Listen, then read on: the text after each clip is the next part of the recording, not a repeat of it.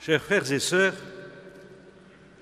les temps sont durs pour notre vie ecclésiale. Les révélations successives de scandales liés à des agressions sexuelles, à des abus de pouvoir ou de conscience, les questions posées sur la façon dont ces faits ont été pris en compte ou pas par l'institution ecclésiale ont eu, vous le savez, un impact fort sur l'opinion publique. Elles ont troublé, désorienté, choqué beaucoup de catholiques. Certains se sont interrogés sur leur relation à l'Église. Comment continuer à vivre une dynamique missionnaire, à garder des liens avec une institution dont l'image paraît si dégradée Reconnaissons-le, nous traversons une véritable épreuve. Et c'est là que ce soir nous rejoint cette parole forte de Jésus. Reprenant un passage du prophète Isaïe, il nous invite à accueillir la bonne nouvelle d'une libération, d'une guérison, de l'ouverture d'un horizon, d'une compassion et d'une consolation. Consoler tous ceux qui sont en deuil, mettre le diadème sur leur tête, l'huile de joie au lieu du deuil, un habit de fête au lieu d'un esprit abattu. Oui, Dieu vient consoler son peuple. Avouons que nous pouvons nous reconnaître dans ces endeuillés et ces esprits abattus. Au moment où nous allons bénir ces huiles saintes, confessons que nous avons besoin de cette huile de joie et de cette parole de consolation. Mais comment le Seigneur vient-il nous consoler? La consolation, selon Dieu, n'a rien à voir avec une fausse consolation. Celle-ci risquerait de minimiser ou de masquer les interrogations que nous que nous pose l'épreuve qui est la nôtre aujourd'hui. Cette consolation illusoire peut s'exprimer par les affirmations suivantes. Finalement, ce n'est pas si grave. C'est un mauvais moment à passer. Tout cela est de la faute des médias ou de tous ceux qui se réjouissent de voir l'Église en si mauvaise posture courbons le dos, laissons passer la tempête, la vie reprend toujours le dessus. Non, ne nous cachons pas que nous vivons aujourd'hui une véritable épreuve, un temps de purification, une période de conversion. Dieu nous rencontre, non pas en mettant notre épreuve entre parenthèses, mais au cœur même de cette épreuve. C'est au cœur de ce qu'il nous est donné de vivre aujourd'hui qu'il nous console.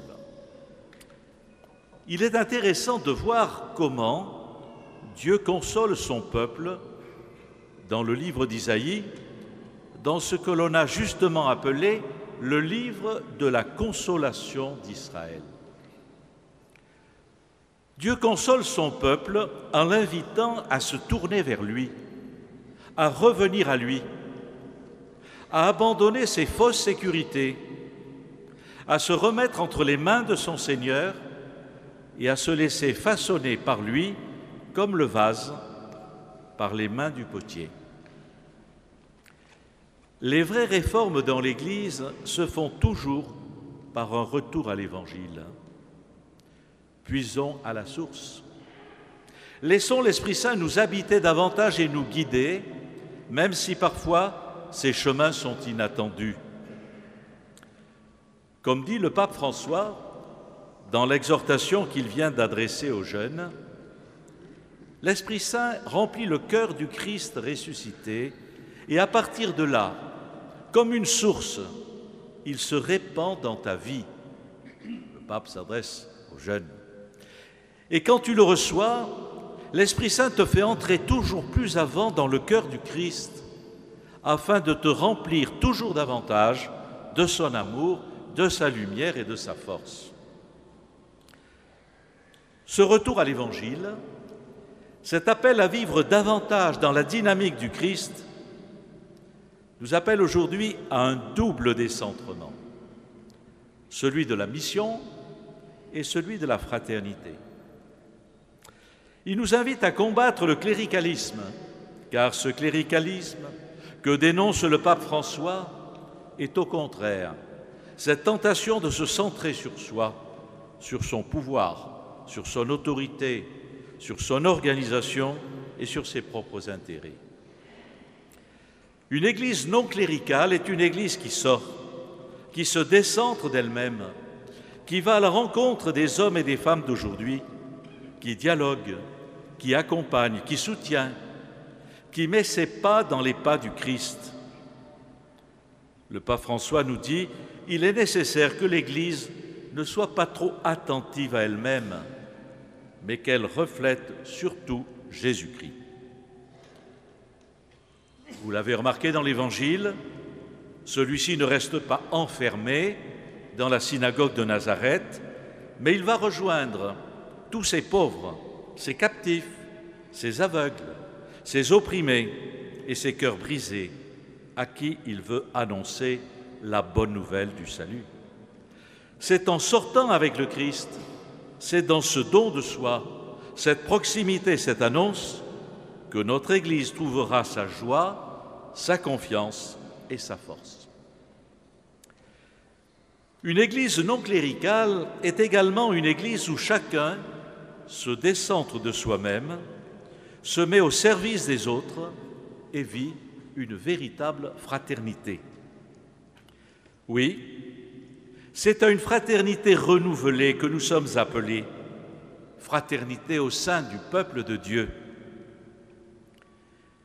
Ces petites fraternités missionnaires auxquelles nous invite notre synode diocésain me paraissent, comme je le disais aux prêtres et diacres ce matin, être une vraie grâce pour aujourd'hui.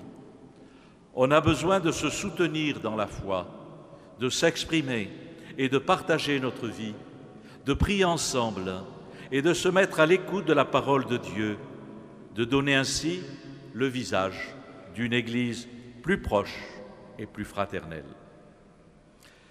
Il nous faut grandir dans une plus grande fraternité entre prêtres, diacres et laïcs. Nous avons à grandir dans plus de co-responsabilité et plus de synodalité.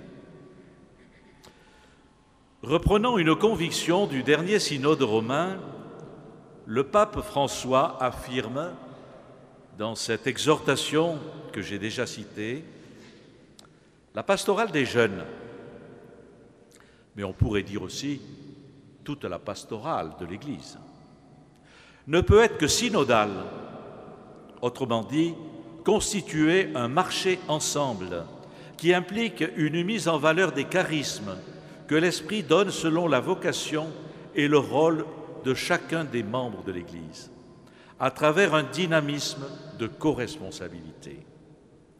Animé par cet esprit, ajoute le pape, nous pourrons avancer vers une Église participative et co-responsable, capable de mettre en valeur la richesse de la diversité dont elle se compose, en accueillant aussi avec gratitude l'apport des fidèles laïcs, notamment des jeunes et des femmes, celui de la vie consacrée féminine et masculine, et celui de groupes, d'associations et de mouvements. Personne ne doit être mis ou ne doit pouvoir se mettre à l'écart. Notre synode nous a invités à marcher sur cette route, mais nous avons encore à avancer et à progresser sur ce chemin d'une prise en charge plus fraternelle de la vie de l'Église et de, sa mission. Je compte beaucoup sur le travail de notre nouveau conseil pastoral diocésain pour nous y aider. Lors de la vigile pascale, plus de 80 adultes vont être baptisés dans notre diocèse. Ils sont tout à la joie d'avoir rencontré le Christ et d'expérimenter la force transformante de l'Évangile. Ce sont eux qui nous invitent à nous tourner vers le Christ. À leur tour, ils nous appellent à la confiance et à l'espérance. Puissions-nous dire, comme Saint Paul, qui confesse ne pas avoir honte du Christ, je sais en qui j'ai mis ma foi. Amen.